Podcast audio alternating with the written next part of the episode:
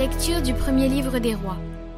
En ces jours-là, lors de la consécration du temple, Salomon se plaça devant l'autel du Seigneur, en face de toute l'assemblée d'Israël. Il étendit les mains vers le ciel et fit cette prière.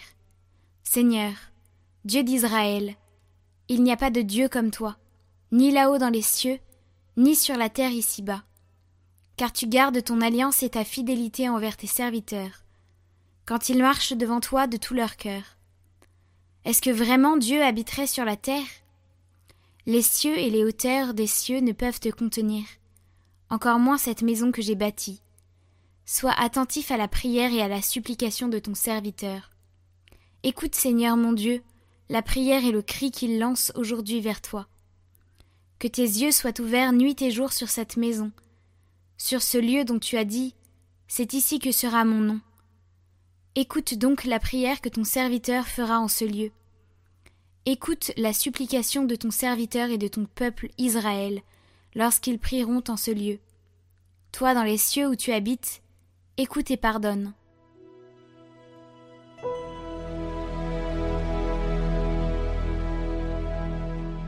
De quel amour sont aimées tes demeures, Seigneur, Dieu de l'univers? Mon âme s'épuise à désirer les parvis du Seigneur. Mon cœur et ma chair sont un cri vers le Dieu vivant. L'oiseau lui-même s'est trouvé une maison, et l'hirondelle un nid pour abriter sa couvée. Tes autels, Seigneur de l'univers, mon roi et mon Dieu. Heureux les habitants de ta maison, ils pourront te chanter encore. Dieu, vois notre bouclier, regarde le visage de ton Messie.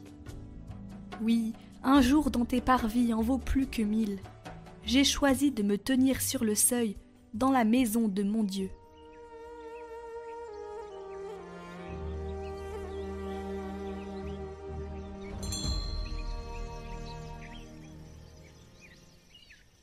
Évangile de Jésus-Christ selon saint Marc. En ce temps-là, les pharisiens et quelques scribes, venus de Jérusalem, se réunissent auprès de Jésus et voient quelques-uns de ses disciples prendre leur repas avec des mains impures, c'est-à-dire non lavées. Les pharisiens, en effet, comme tous les juifs, se lavent toujours soigneusement les mains avant de manger, par attachement à la tradition des anciens. Et au retour du marché, ils ne mangent pas avant de s'être aspergés d'eau, et ils sont attachés encore par tradition à beaucoup de pratiques, lavage de coupes, de carafes et de plats. Alors, les pharisiens et les scribes demandèrent à Jésus Pourquoi tes disciples ne suivent-ils pas la tradition des anciens? Ils prennent leur repas avec des mains impures. Jésus leur répondit Isaïe a bien prophétisé à votre sujet, hypocrite, ainsi qu'il est écrit Ce peuple m'honore des lèvres, mais son cœur est loin de moi. C'est en vain qu'ils me rendent un culte. Les doctrines qu'ils enseignent ne sont que des préceptes humains vous aussi, vous laissez de côté le commandement de Dieu pour vous attacher à la tradition des hommes.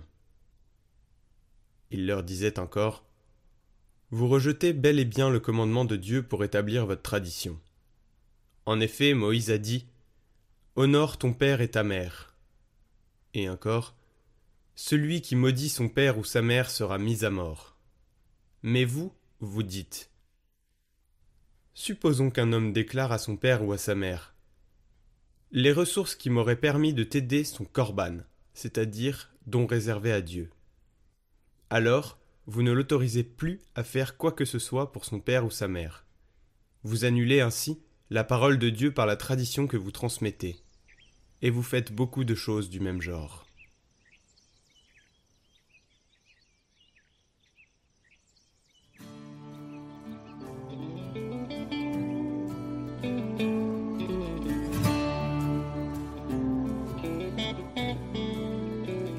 Nous aussi, nous pourrions nous demander pourquoi Jésus et ses disciples négligent-ils ces traditions. Au fond, ce ne sont pas de mauvaises choses, mais de bonnes habitudes rituelles, de simples lavages avant de prendre de la nourriture. Pourquoi Jésus n'y prête-t-il pas attention? Parce que pour lui, il est important de ramener la foi au centre et éviter un risque qui vaut pour ses scribes comme pour nous, observer des formalités extérieures en mettant au second plan le cœur de la foi.